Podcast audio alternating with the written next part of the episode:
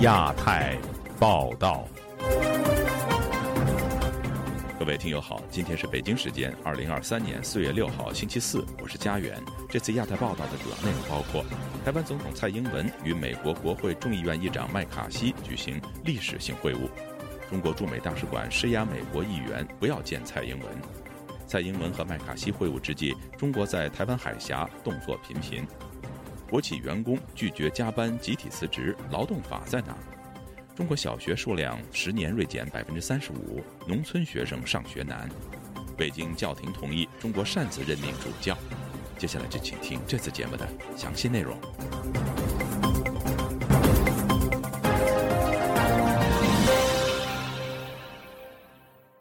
台湾的总统蔡英文从四号到六号过境美国加州洛杉矶，美国众议院议长麦卡锡。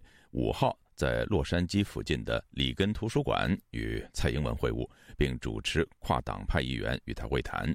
现场的情况如何？中方对此又有什么样的反应？本台就此连线在洛杉矶报道蔡英文过境的记者凯迪，请他介绍一下相关的情况。哎，凯迪你好，关于蔡英文过境洛杉矶，能不能先请你介绍一下你所在的位置和现场的情况呢？我现在所在的位置呢，就是加州洛杉矶附近的这个里根图书馆。今天上午，美国众议院议长麦卡锡是在这里呢，欢迎台湾的总统蔡英文，并且和他举行了会晤。然后呢，又主持了跨党派议员和他的会谈。蔡英文抵达的时间呢，大概是在九点五十五分。当时这个议长麦卡锡是在图书馆外面迎候他。两个人见面以后呢，可以看到蔡英文当时面带微笑。那么陪同他的呢是台湾的驻美的代表肖美琴。然后呢，蔡英文和议长麦卡锡两个人简单寒暄之后，就一起走进了图书馆。两个人当时呢，并没有跟媒体有任何的这个互动、讲话等等，然后就直接进去了。那么接着在十点四十五分的时候，我们是看到议长麦卡锡呢，呃，又和蔡英文呃一起呢走出来。可能之前他们进行了这个单独的面对面的这个会谈，然后呢，麦卡锡就是和蔡英文走出来之后，当时是在一个大厅里面，可以看到这个美国今天共同与会的这个跨党派的官员，然后而台湾方面一些这次访团的一些陪同的官员也在场。蔡英文呢是和与会的这些跨党派议员们逐一的握手，然后简单的寒暄，然后呢，议长呢陪着他，然后一直也绕着这个桌子，又走到台湾官员的这一侧，议长麦卡锡也是和台方的官员一一的握手，双方坐定之后，主要是麦卡锡和民主党核心小组的主席 Pete Aguila，他们两个做了简短的讲话。呃，然后媒体呢就被带离了这个现场。当时麦卡锡他特别强调，这是一个跨党派的会议，不是一个民主党或者是共和党单方的，而是一个跨党派的这个国会议员与蔡英文举行的会晤。而且呢，对于美台之间未来能够在经济发展呐、安全方面，还有民主方面能够共同的这个合作，也感到非常的乐观。然后，民主党核心小组的主席也做了简短的讲话。那么，这次美国跨党派议员们，他们想从蔡英文那里了解到有关台湾什么样的信息呢？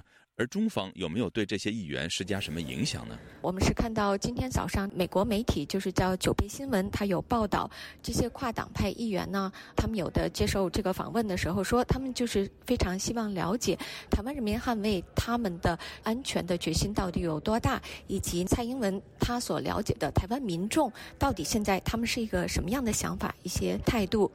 中国驻美的大使馆也有官员直接致信这些议员，要求他们取消这次会面。不过，议员们当然是拒绝了这种压力，然后呢，坚持要和蔡英文会晤。而且呢，还有这个议员叫 Rob Whitman，他就说呢，呃，习近平是一个霸凌者。另外，能不能够介绍一下啊？接下来双方会谈之后还会有哪些活动？是在蔡英文和美国的跨党派议员举行会谈之后，在当地时间十二点钟，蔡英文和议长麦卡锡将会出来发表一个简短的声明。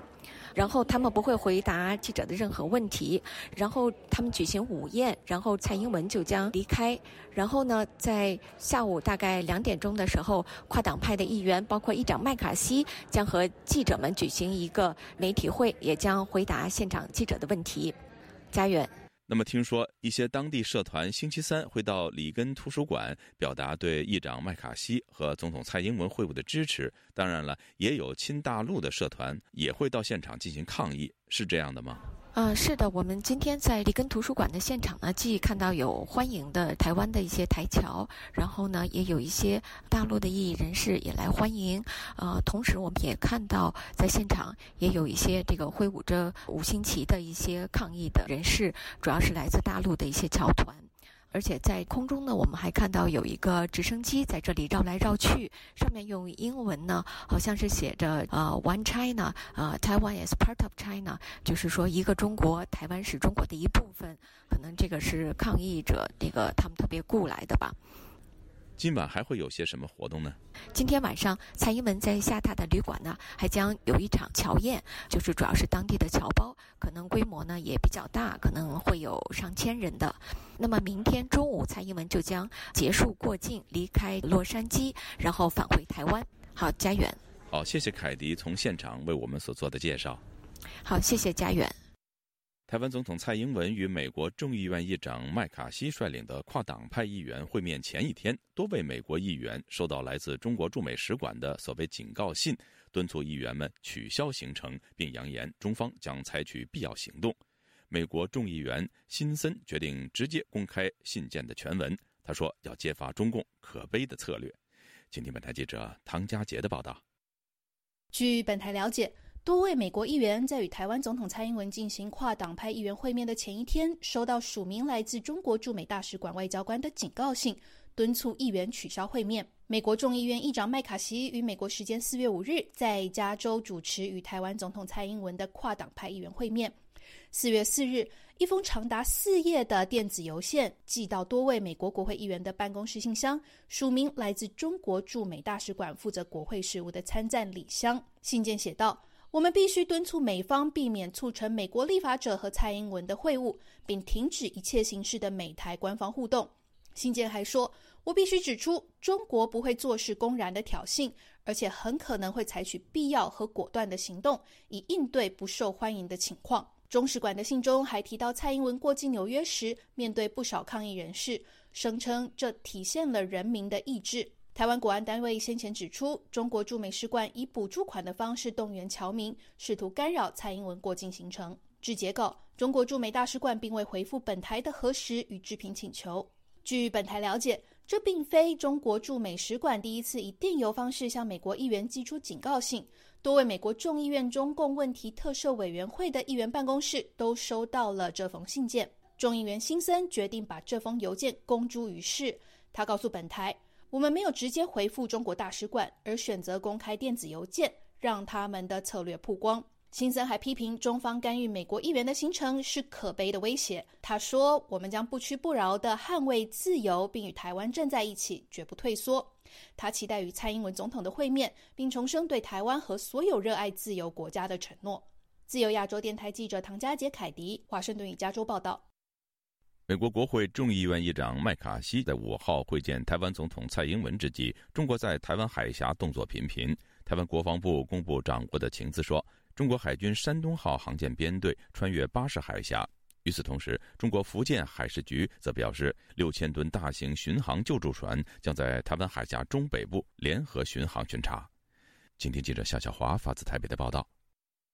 麦卡锡会蔡英文前夕，台湾国防部五号晚间公布，运用联合勤监侦的手段，掌握了中共海军山东号航舰编队已经穿越了巴士海峡，经过台湾东南海域，展开首次的西太平洋航训。台湾国防部五号清晨另外指出，近二十四小时内侦获了中共军机十四架次，其中另外侦获了中共军舰三艘次，持续在台海周边活动。台湾国防部强调，外来压力不会阻挠我们走向世界的决心。国军不升高冲突，不引发争端。此外，中国福建海事局五号则公布消息称，台湾海峡中北部联合巡航巡查专项行动今日启动，并附上了台湾地图以及疑似陆方吨位高达六千吨的大型巡航救助船编号海巡零六的照片。台湾海巡署五号答复自由亚洲电台，也没掌握台海周边海域动态，目前勤务状况均正常。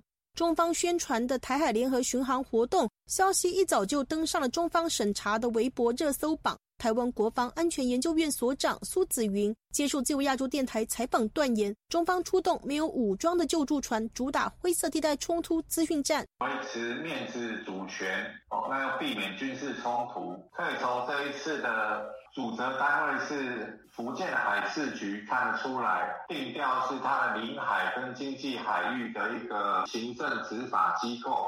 它借由是海巡零六号船，没有武装的船，举行这样的一个活动。苏子云提到，事实上，中方救助联合巡航巡查每年五月一号到七月三十一号休渔期间例行举行。此次蔡麦会提前出来活动，台湾的国家政策研究基金会副研究员接种分析，不排除中共打算运用不属于解放军或是海警军事色彩较低、属于运输部门的海上执法船舰，借由在台湾海峡或是中线以东巡弋执法联合操演的方式，创造执法事实，凸显中共对台海大部分海域。含中线以东的水域具有管辖权，对我们进行所谓的法律战之外，又可以进一步否定中线默契。更重要的是，它可以透过这种新的手段，在不大幅升高军事紧张态势的情况之下。作为对蔡总统跟麦卡锡议长会晤的一种抗议，中共可能打算要一举数得。苏子云研判，北京这次不会有大规模的军事演习，目的在修补和美国的关系，以及复苏他自身的经济。跟去年佩洛西访台条件不同，当时是在中共二十大之前，习近平还没有确立第三任期。此外，这次蔡麦会在美国本土，不在台湾，中方对台会以文攻为主。包括策动洪都拉斯断交、散布维蒂马拉派员不忠，以及新国总理称台湾为中国内政、卖菜会取消等假讯息。苏子云认为，中国的干扰反而强化了台湾内部跨党派团结支持蔡英文拓展外交。台湾民进党及立法委员王定宇五号指出，中方发动了一连串的文攻武吓，反制蔡英文在美国受到史上最高规格的接待。在南海，中国就发起了三十八天的演习。对此，美国、菲律宾预计在四月十一号就要在菲律宾的最北端靠近台湾的区域进行史上最大肩靠肩的联合参演，包括日本、澳大利亚都会派员参加。王定宇说：“台湾和美国的海巡单位早就签署了合作备忘录，在台湾海峡的公海南北侧，海军海巡捍卫二十四海里、十二海里国际伙伴合作捍卫公海权利。中国这种耍流氓、欺压霸凌周边邻国的方式，我们可以看到，不管是美国、日本、菲律宾、澳洲或者台湾，这一种都是自由民主阵营的联合行动，对抗一个国际麻烦制造者。”孤单的中国，单独的霸凌，所以这样的结构动态的稳定，对台湾的和平才是真正的帮助。如果卑躬屈膝、屈从于中国这种，不管是法律战、灰色地带上战略，或者是对台湾的胁迫，去屈服这样的的话，只会让霸凌者得寸进尺。自由亚洲电台记者夏小华台北报道。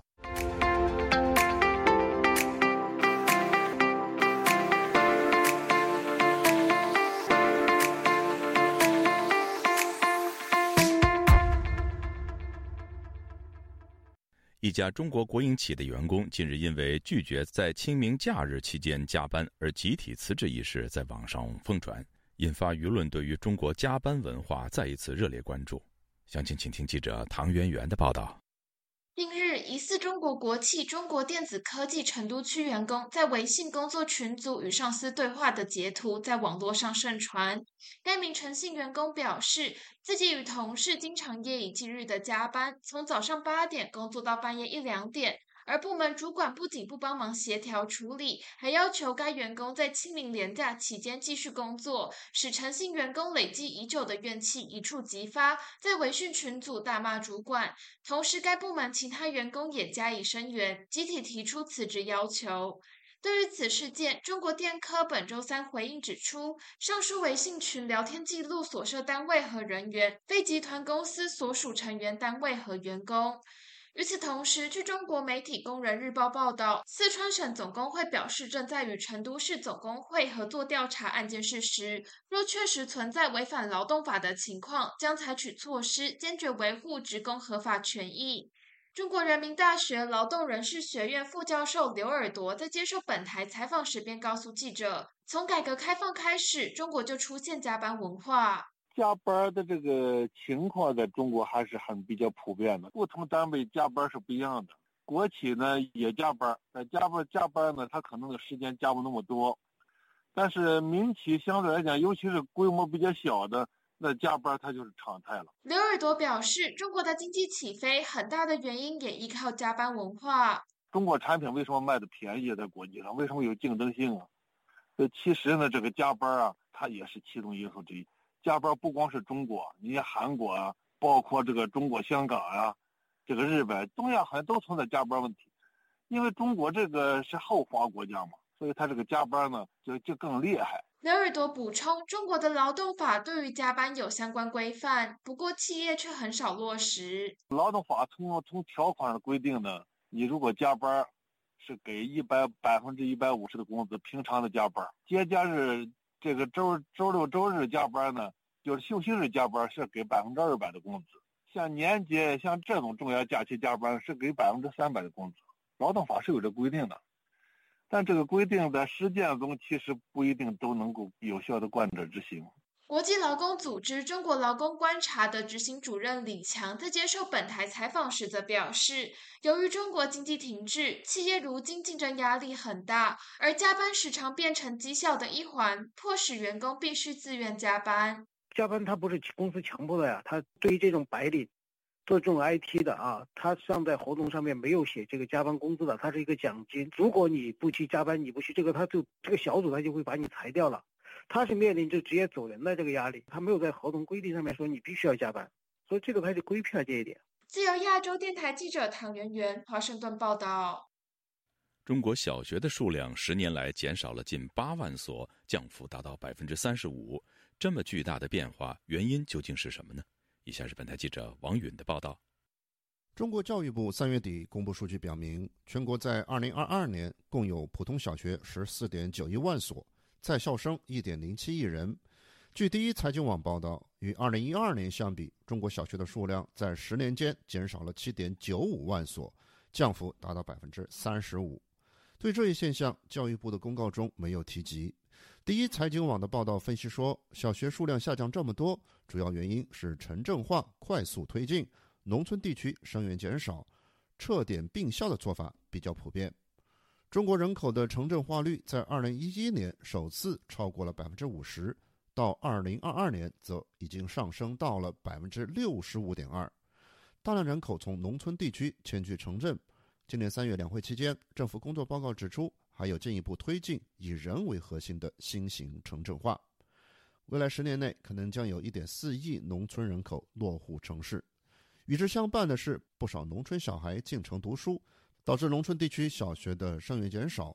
一些地区实行了小学和教学点的撤并，学校和教学点的数量也快速下降。但对于农村小学大量撤并的做法，外界有不同的看法。中国教育科学研究院楚朝辉则指出。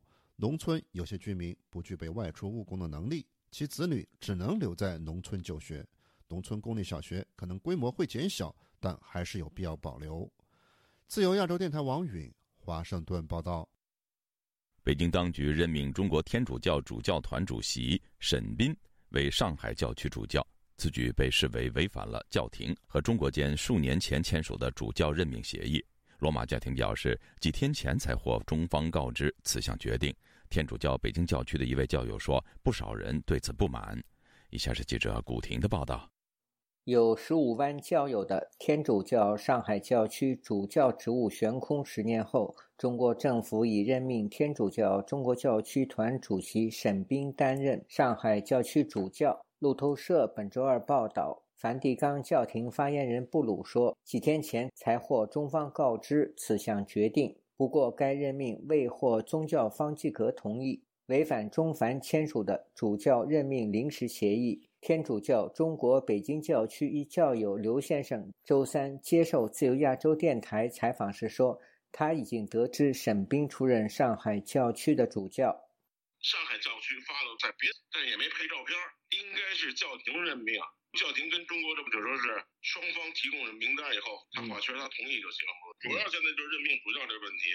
据上海天主教网站周二消息，四月四日，天主教上海教区举行的主教就职仪式，中国天主教团秘书长杨宇神父宣读了中国天主教团关于沈斌主教调任上海教区政权主教的任命书。沈斌主教表示，将继续弘扬上海天主教爱国爱教的优良传统，坚持独立自主自办原则，坚持中国的天主教中国化方向。约两百人参加的仪式。中梵临时任命协议生效后，中国多次违反协议内容，擅自任命主教。记者就此致电山西长治天主教申信神父，询问他对此次事件的态度，对方不愿表态。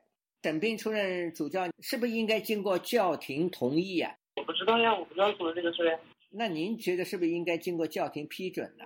北京教友刘先生对本台说：“现在很多教友对此不满，但不敢表态。”没办法，没办法，北京可能还好点，主要是外地的可能比较的抗拒吧。这种所有归统战部管的，都让我们要我们要爱国爱教。江苏一宗教人士钟先生告诉本台，对于天主教的任命，始终掌握在政府手中。我们根本就无视梵蒂冈呃教皇的权威。这一次的任命也是显明中共对协议梵蒂冈的主教任命权威一个无视。这位教友认为，发生此事并不令人感到意外。他说：“包括对于基督教的会长。”主席啊，牧师的呃任命啊，都是掌控在我们手里。哎，教会也没有自主权。我有一些天主教的神父朋友，经常表达这种不满，不敢讲传统的或纯正的天主教的信仰。即使中共任命他们，他们也不会接受的。钟先生说，他认识的一位神父告诉他，当地宗教官员动员其出任某教区主教被拒绝。他说，如果没有教廷的任命，不会出任主教。而当前国内由神父身为主教的宗教人士，接受中国官方对主教的任命，而放弃一贯遵守的教廷任命规则，正在失去对传统天主教的敬畏。自由亚洲电台记者古婷报道。浙江前八九学院领袖徐光涉嫌寻衅滋事案完成庭审，择日宣判。徐光表示，自己坚持绝食，目的只是为了呼吁外界勿忘六四，而他的言论被海外网站转载，成为主要罪证。以下是记者高峰的报道。徐光案四月三日在杭州市西湖区人民法院开庭，他本人透过视像受审，异议人士李清得以入内旁听。他说。自去年五月被当局刑事拘留后，一直绝食的徐光显得十分虚弱，身体肯定是非常虚弱的。像昨天不是很冷了，他但是他依然穿着棉袄，呃，脸色肯定是消瘦，非常瘦的。在徐光的争取之下，然后把价值啊、营养液都拿到他身边，他在法庭上要求说：“我要输营养液，我才有力气说话。”然后法官就问那个医生，呃，有没有必要？医生说说话还是没有问题的。徐光说，不打营养液我就说不动。然后他们就给他盐水啊、营养液就输上了。营养液打上去之后，他就思路清晰，他才有力气慢慢慢慢的回答审判长的话。以往每逢六四周年纪念日，徐光都会以各种方式敦促当局平反六四。去年六四前夕，杭州国宝和警方上门警告徐光，六四期间不要外出，以及在网上发表言论，并扣押他的手机。其后，徐光到派出所抗议，遭公安以涉嫌寻衅滋事刑拘。过去三百多天，徐光一直靠鼻饲和灌营养液来维持生命。他在庭上表明，自己坚持绝食，目的只有一个。就是呼唤外界勿忘六四。最后，徐光的那个陈述，我听的是非常感动。他说：“我热爱这个国家，我热爱中华民族，希望六四平反。”一说到那个那个敏感话语，是法官就不允许他说下去。徐光也没办法。五十四岁的徐光，上世纪八十年代曾参与浙江高自联活动，九十年代曾联署要求释放当时被囚禁的民运人士王丹和魏京生。一九九八年，他参与组建中国民主党浙江省富阳市筹委会，其后被以颠覆国家政权罪判刑五年。徐光好友异议人士邹威表示，控方以徐光的言论出现在海外社交媒体作为入罪的理由，在认为是在 Face Facebook、推特、电报上，所谓有徐光的视频言论，以海外网站有徐光的言论作为定罪的理由，中共的手呃都伸到那个国外去。那么这个言论到底是谁的啊？目前本身都是。没办法证实的。现在所谓的网络电子呃呃寻衅滋事呢，在中国大陆有一个标准，就是你的言论被转载了多少字，就是你一个定罪的标准。据了解，控方在庭上提出以五年以下有期徒刑作为量刑标准。自由亚洲电台记者高峰香港报道。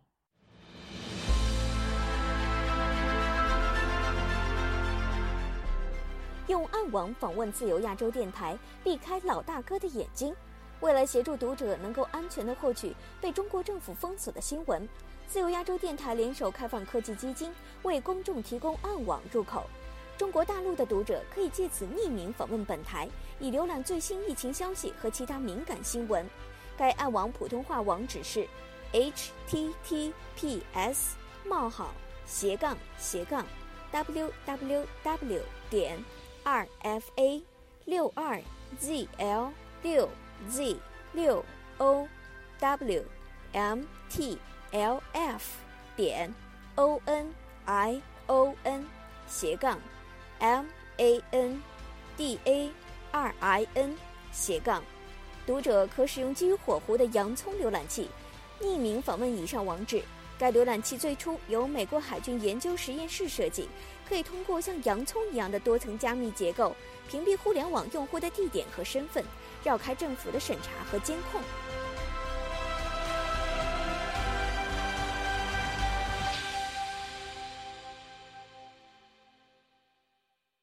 听众朋友，接下来我们再关注几条其他方面的消息。正在中国访问的法国总统马克龙四月五日在北京表示。与中国的对话至关重要，不能只让中国与俄罗斯进行专属对话。据美联社报道，马克龙在四月五号下午抵达北京后，即参加法国驻中国大使馆举办与会者以法国人为主的活动，并发表讲话。马克龙说。他将努力建立并以某种方式让中国在国际问题上共同承担和平与稳定的责任，包括乌克兰、伊朗和朝鲜议题，并表示希望中国参与对乌克兰人民有意义的倡议。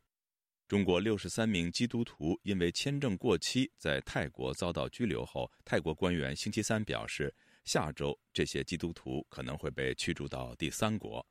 美联社四月五号引述泰国国家警察局副局长的消息指出。